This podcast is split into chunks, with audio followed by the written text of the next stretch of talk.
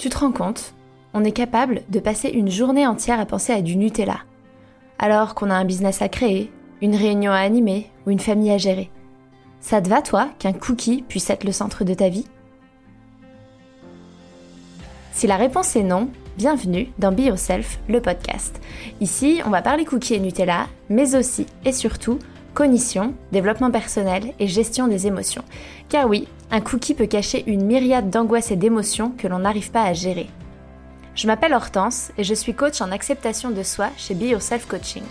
Je t'embarque avec moi tous les mercredis pour un voyage vers un monde où ta priorité n'est plus de dire non à un cookie, mais bien de bâtir la vie de tes rêves. Alors installe-toi confortablement, détends-toi, mets-toi à l'aise et c'est parti pour l'épisode d'aujourd'hui.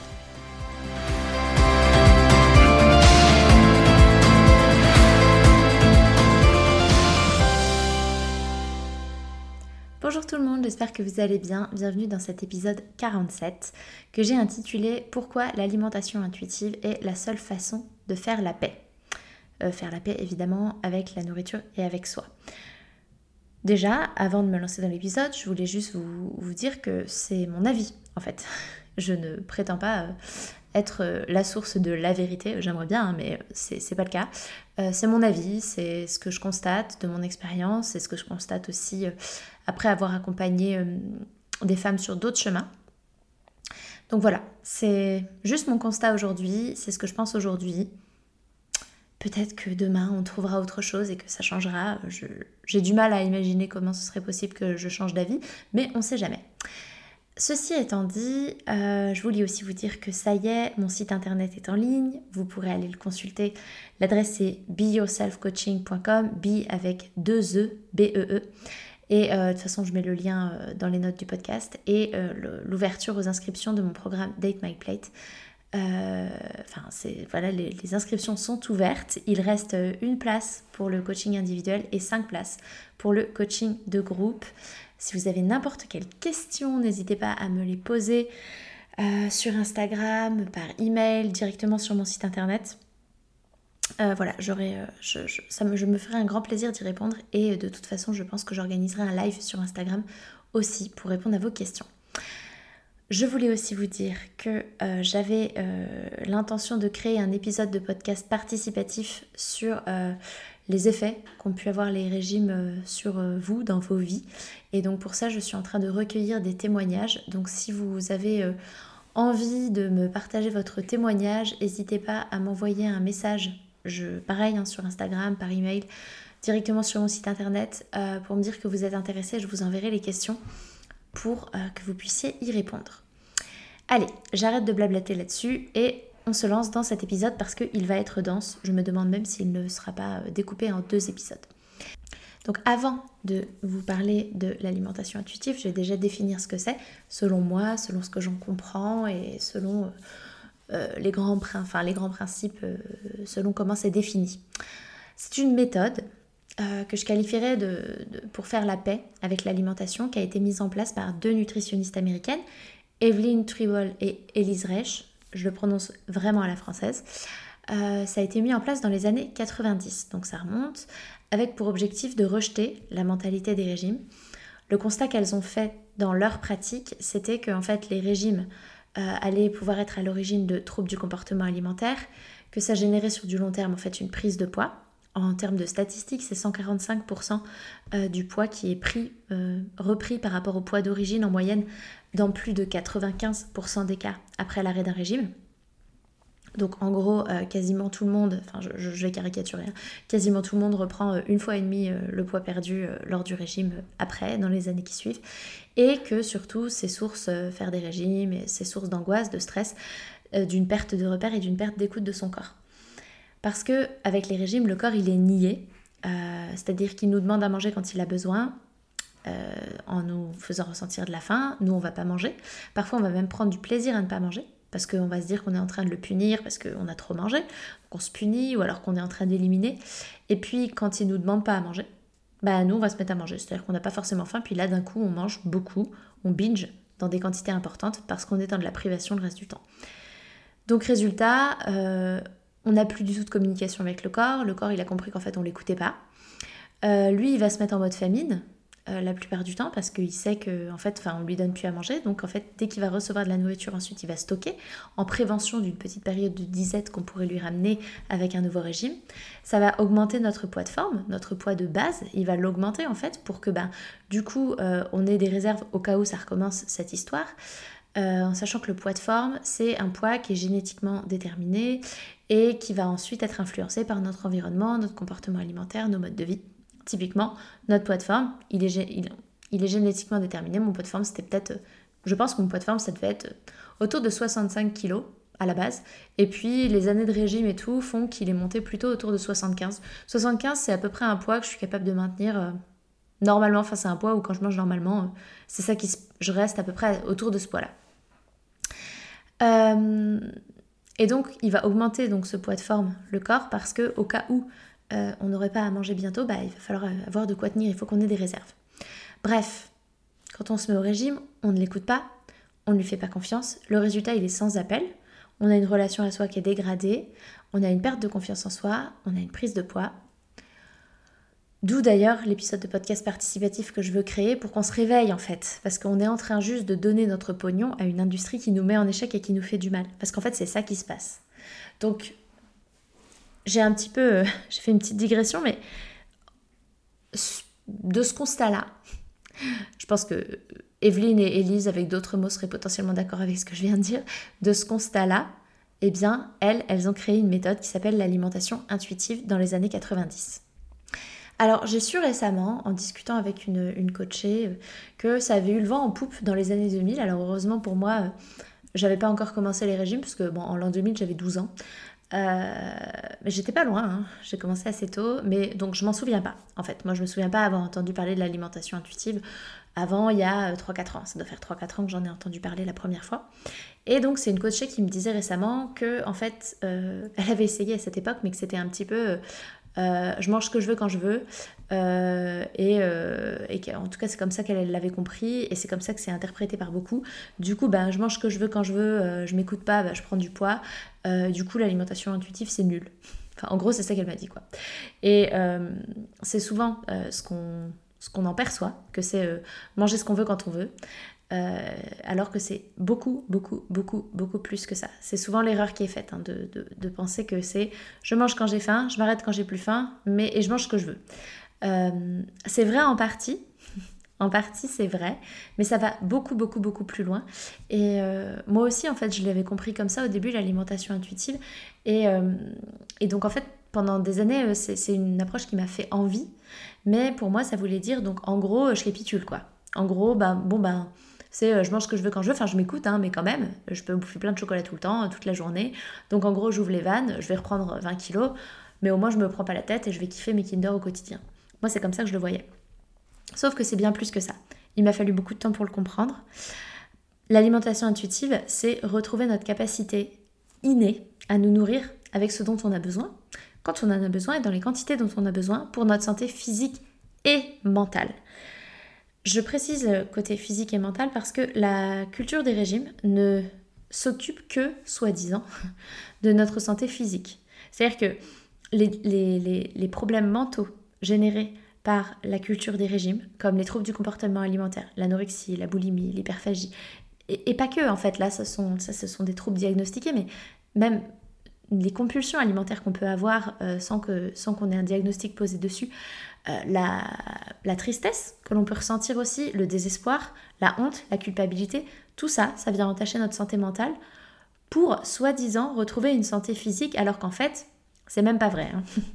Euh, en fait, le poids n'est pas euh, un facteur de santé physique isolé. C'est-à-dire que c'est pas vrai que n'importe quelle personne qui aurait un IMC en dessous de 25, donc ce qui serait un IMC dans la norme euh, entre 20 et 25, je crois que c'est la norme.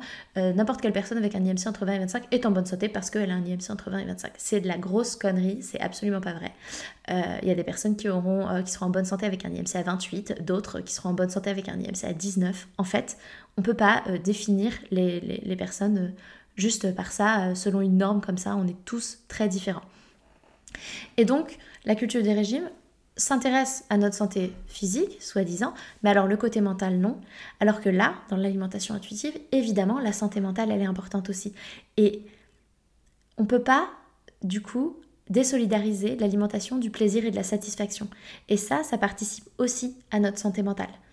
D'être bien, en fait, de se sentir bien, de se faire plaisir, de ressentir du plaisir. Donc dans cet épisode, je vais vous partager les 10 principes de l'alimentation intuitive.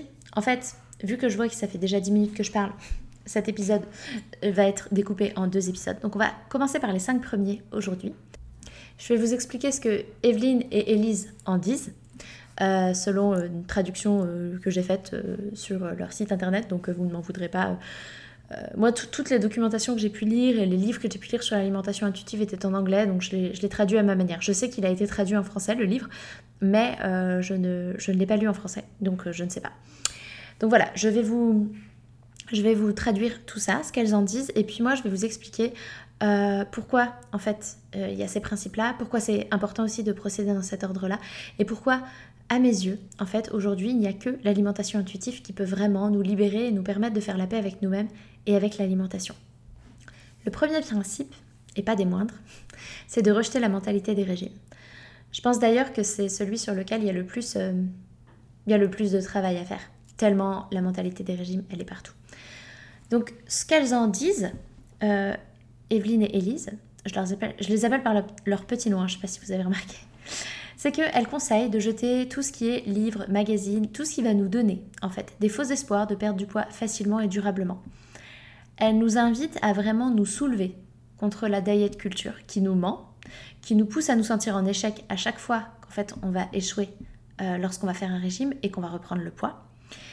Et elles nous mettent en garde sur le fait que si on laisse, euh, si on garde le moindre espoir d'un meilleur régime, qui celui-là pourrait être le bon, euh, qu'il existe quelque part une méthode euh, de, restriction alimentaire, hein, de régime qui pourrait nous permettre de perdre le poids qu'on voudrait perdre, eh bien en fait ça va sans cesse, tant qu'on nourrira cet espoir, ça va sans cesse nous empêcher de renouer avec notre capacité innée à savoir comment nous nourrir euh, sans plan alimentaire, juste en, étant à l'écoute de, soi. Alors, d'après moi, pourquoi c'est important de rejeter la mentalité des régimes? Déjà parce que ça nous maintient dans une idée de perte de poids, comme si notre poids tel qu'il était actuellement n'allait pas, qu'il fallait forcément perdre, qu'il fallait forcément changer. Peut-être que notre poids actuel, c'est pas notre poids de forme, mais peut-être que ça l'est en fait. Et vouloir forcément perdre du poids systématiquement, c'est un peu comme si toutes les femmes qui font des régimes sur Terre, et euh, je, je, sais pas combien il y en a, mais il y en a énormément, c'est comme si toutes ces femmes-là, en fait, étaient en surpoids par rapport à leur poids de forme. Et ça, c'est faux. C'est pas possible. Enfin, je veux dire, statistiquement, c'est impossible que sur le nombre de meufs au régime, en fait, toutes ces femmes-là euh, euh, soit effectivement à un poids au-dessus de leur poids de forme. Non. En fait, on n'en sait rien. Il n'y a que le corps qui sait si notre poids de forme, il est Si notre poids actuel, il est au-dessus, en dessous ou égal à notre poids de forme. Et la mentalité des régimes, ça va nous empêcher de nous écouter. Donc ça va nous empêcher d'aller vers ce poids de forme. Et ça va nous empêcher de laisser le corps nous y amener. Parce que quand on suit les recommandations, quand on euh, quand on baigne dans la mentalité des régimes, on continue en fait à chercher à l'extérieur de nous des recommandations sur comment manger, là où en fait les réponses elles sont à trouver en nous, en étant à l'écoute de notre corps. Et alors vous allez me dire, bah ouais, mais comment on fait ça? Bah, Déjà, on en prend conscience en fait. Déjà, on prend conscience que la mentalité des régimes, elle est partout. On accepte de lâcher la question de la perte de poids. Alors je sais, c'est difficile, c'est hyper difficile, honnêtement. Je veux dire, je, moi-même je le vis, c'est très difficile. Mais on accepte de mettre de côté cette volonté de perdre du poids, cette, cette idée qu'il faudrait perdre du poids pour se concentrer vraiment sur l'écoute du corps et la reconnexion. Et peut-être que secrètement, on nourrit en faisant ça un espoir quand même que notre poids de forme il soit en dessous et qu'on perde du poids. Peut-être. Et je veux dire, on est humain. Mais c'est vraiment se dire, en fait, accepter que peut-être que notre corps il restera comme ça toute notre vie. Mais de faire le pari de, de l'accepter. Voilà. D'accepter qu'on n'en sait rien, on ne sait pas comment on va être, on ne sait pas à quoi va ressembler mais que de toute façon, c'est pas en faisant des régimes qu'on va ressembler à autre chose. On va juste prendre du poids, on va en perdre puis en reprendre. On abîme sa santé avec les régimes. Donc en fait, juste là, on fait pause, on arrête et on se concentre sur l'écoute. Le deuxième principe, c'est d'honorer sa faim. Ce qu'elles disent, c'est que euh, c'est important donc d'apporter à son corps l'énergie nécessaire pour qu'il fonctionne tout au long de la journée.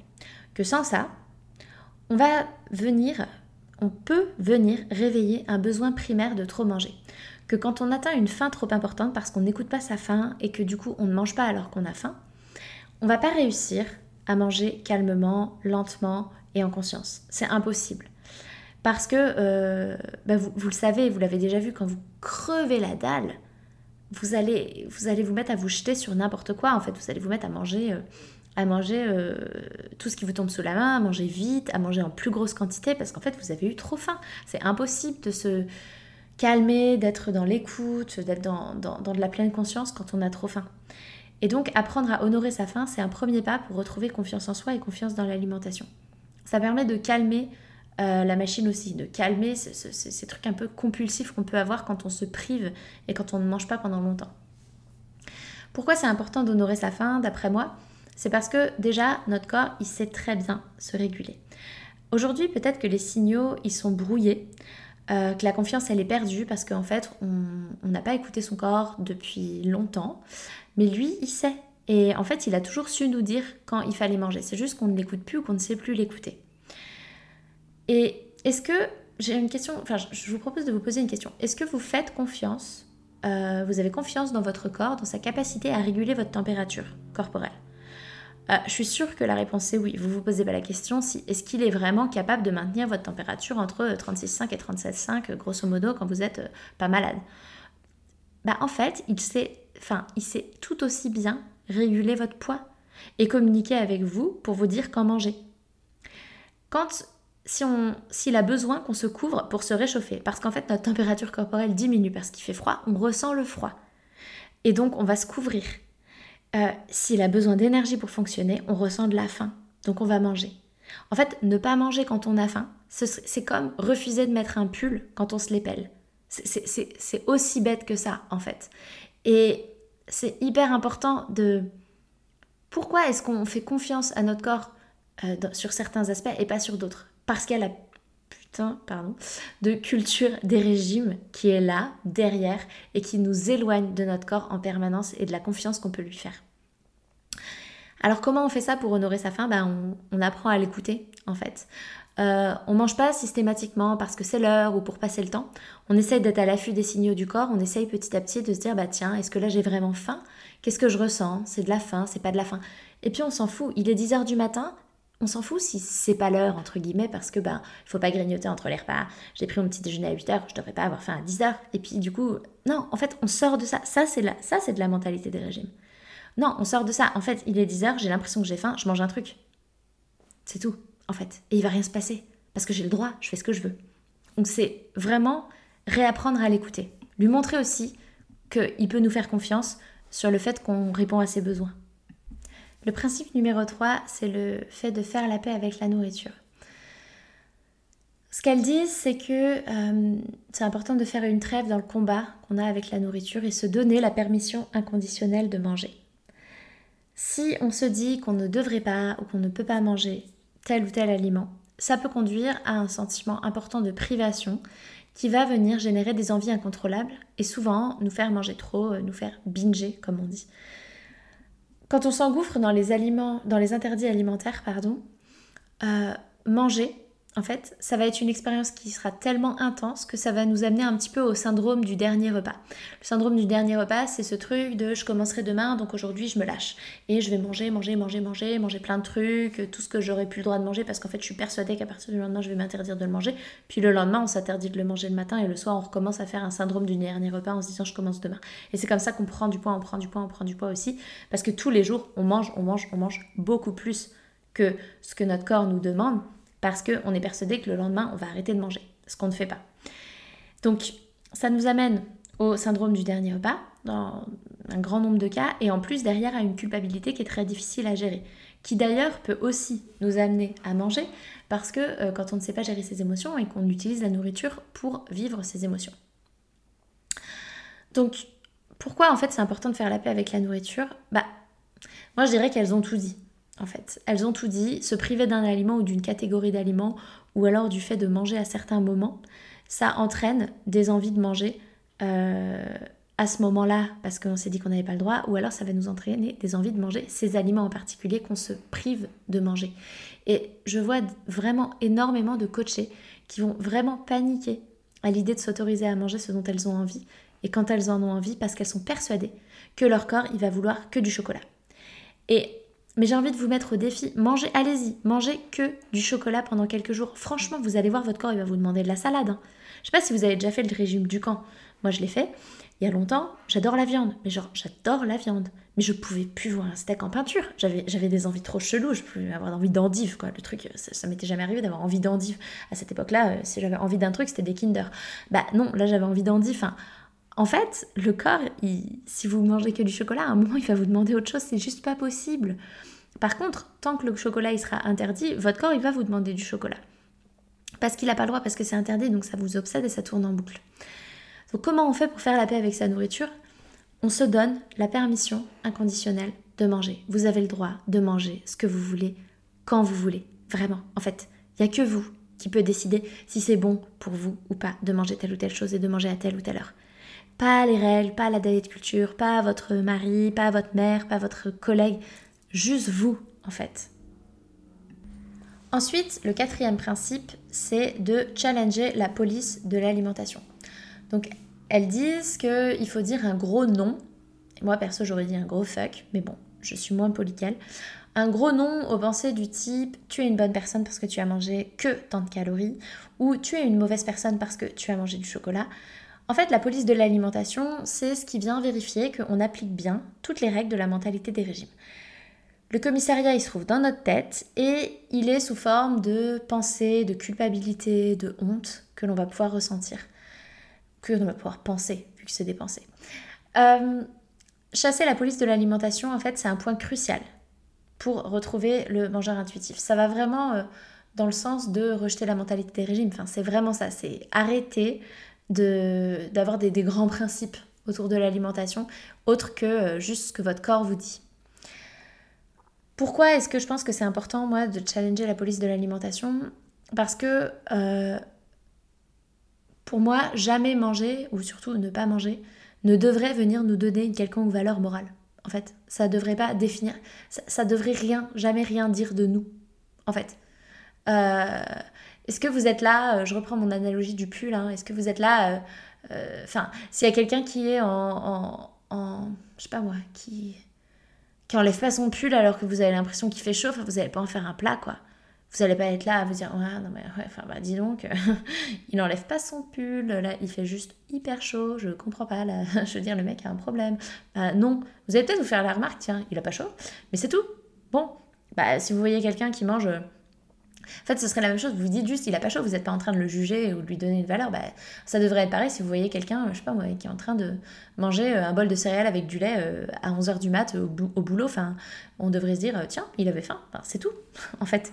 Donc, juste, c'est, le fait de manger ou de ne pas manger, ça ne doit rien dire de nous. Et on est bien plus qu'un estomac. Est-ce que vous connaissez le poids de Mère Teresa Ou de Marie Curie Ou d'Olympe de Gouges? Je pense que la réponse est non. Si la réponse est oui, franchement, ça m'intéresserait de savoir pourquoi vous connaissez leur poids. Non, vraiment. Sincèrement. Euh, moi, je le connais pas, je m'en fous, je l'ai jamais connu et je pense que la plupart d'entre nous, on le connaît pas. Et pourquoi? Bah Parce qu'on s'en fout, en fait. Elles étaient bien plus que ça. On les connaît pas pour leur poids. On les connaît pas, on, ne sait pas ce qu'elles mangeaient, en fait. Et, on s'en fout, vraiment. Et en fait, c'est pareil avec nous. Ça ne vient pas, euh, notre façon de manger n'est pas là pour nous définir ou pour nous donner de la valeur. Et Comment est-ce qu'on fait ça De challenger la police de l'alimentation? Ben, On continue la chasse, comme on l'a fait avec la diet culture. Euh, on continue à prêter attention à nos pensées sur le ça c'est bien, ça c'est mal, ça il faut, ça il faut pas. Et vraiment, on, ouais, on, continue quoi. On continue la chasse. Et ça va mettre du temps. Et c'est normal. Parce que euh, parce que bah, y, a, y a du taf à ce niveau-là.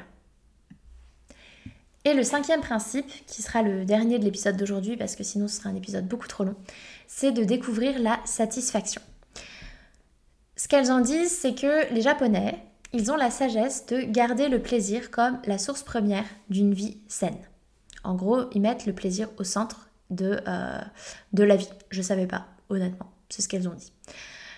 La culture des régimes, elle, elle nous a éloignés d'un des cadeaux les plus basiques de l'existence, qui est le plaisir et la satisfaction qu'on peut trouver dans le fait de manger.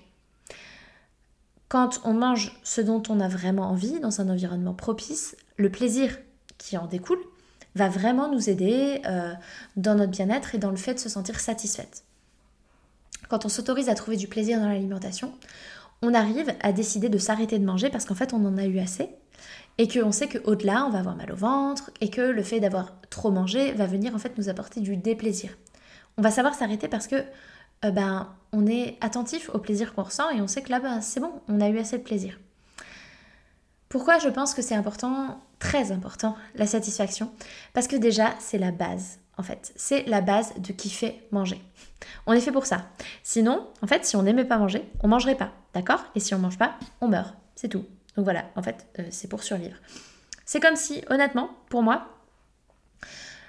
la culture des régimes qui est venue nous retirer cette notion de plaisir dans l'alimentation. Et j'ai pu le faire à des moments aussi, moi, en fait, de dire que euh, manger, euh, la, la, la, source principale, c'est d'apporter de l'énergie au corps et pas du plaisir. Je retire ce que j'ai dit. Enfin, je l'ai pensé, je ne le pense plus. En fait, je pense aujourd'hui que c'est crucial de trouver du plaisir dans l'alimentation et dans le fait de manger. Eh bien, pour moi, aujourd'hui, cette culture des régimes qui nous dit qu'en fait c'est pas bien et qu'on ne devrait pas euh, essayer de trouver du plaisir dans l'alimentation ou juste de temps en temps euh, quand on fait un cheat meal, en fait c'est comme si euh, on était toutes d'accord de payer une industrie qui travaillerait à nous enlever le fait de ressentir du plaisir quand on fait l'amour. Je veux dire, c'est pareil. On se dirait, bah non, bah attends, il faut surtout pas ressentir du plaisir quand on fait l'amour, enfin ça va pas du tout, on devrait pas. Bah, c'est exactement pareil. En fait, pourquoi on fait l'amour? Pour se reproduire. Pourquoi? Pour perpétuer l'espèce.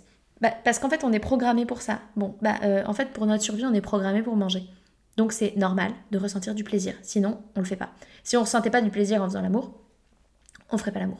C'est tout. Et donc l'espèce s'éteint. Bon, ben, on mange pas, on meurt. Et donc comment on fait ça? Bah on se fait plaisir, en fait. On arrête les brocolis vapeur, sauf si on aime ça. On mange ce qui nous fait envie. On mange ce qui nous fait plaisir. Et on est à l'écoute de ce moment du bah, je suis satisfaite en fait, là je, suis bien, c'est bien, c'est bon ce que j'ai mangé et je suis contente, ça me va quoi. Euh, j'en veux pas plus.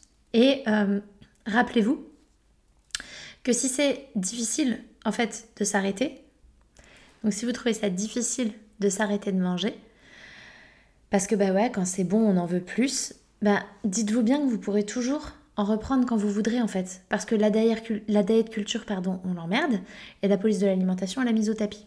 Donc en fait, comme vous mangez ce que vous voulez quand vous voulez, vous avez une perdition inconditionnelle de manger, c'est ok de vous arrêter de manger maintenant. Parce que même si c'est trop bon, vous savez qu'en fait, si vous allez à la cuillère de trop, vous n'allez pas vous sentir bien. Et en fait, là, ce que vous voulez, c'est vous sentir bien, satisfaite. Et donc, bah, vous allez vous arrêter. Et puis bah, si dans deux heures vous en avez encore envie, vous savez que vous pouvez reprendre. Donc c'est aussi plus facile de s'arrêter dans ces cas-là. C'est là hein, le syndrome du dernier repas, c'est parce qu'on s'autorise jamais à s'arrêter. Enfin, on s'autorise jamais à s'arrêter. On s'arrête pas parce qu'on s'autorise jamais à en manger, pardon. Voilà. Je vais m'arrêter là aujourd'hui pour cet épisode. Donc on a balayé ensemble les cinq premiers principes de l'alimentation intuitive. On va voir ensemble euh, la semaine prochaine les cinq autres.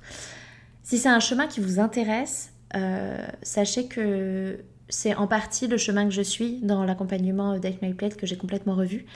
Euh, je dis en partie parce que c'est pas exactement, je fais pas exactement tout dans le même ordre qu'elle. Il y a des choses que je maintiens, euh, que je fais dans son ordre et d'autres pas forcément, et que j'approfondis certaines choses plus que d'autres, et que bah, j'ai aussi d'autres, d'autres apports, d'autres façons de faire, mais c'est la grosse, grosse base de mon programme, c'est cette philosophie-là en fait, c'est cette façon de penser et cette façon de, de voir l'alimentation et de renouer avec. Donc vraiment, si ce cheminement vous intéresse, euh, même s'il fait peur, et je sais qu'il fait peur puisque même, à moi, il fait peur. Il a fait peur, aujourd'hui il me fait plus peur, je me sens vraiment bien, mais il m'a fait peur. Euh, vous pouvez me poser toutes vos questions, vous pouvez aller regarder mon site internet. Et n'hésitez pas, vraiment je suis là. Moi je suis convaincue hein, que c'est la bonne façon de faire, mais euh, c'est mon opinion à moi. Et moi je suis là pour en discuter avec vous si vous avez envie. Je vous souhaite une très bonne fin de journée, de soirée, de nuit, où que vous soyez, et je vous dis à la semaine prochaine pour la suite de cet épisode. Un grand, grand merci d'avoir écouté ce podcast jusqu'au bout. S'il vous a plu, je vous invite à laisser une note et ou un commentaire sur la plateforme d'écoute que vous utilisez. Ça permet au podcast de se faire connaître et ça me fait beaucoup trop plaisir de lire vos commentaires et de voir vos notes. Merci du fond du cœur par avance pour votre soutien, car c'est vous qui contribuez ainsi à la pérennité de ce podcast. Je vous souhaite une merveilleuse fin de journée et je vous dis à la semaine prochaine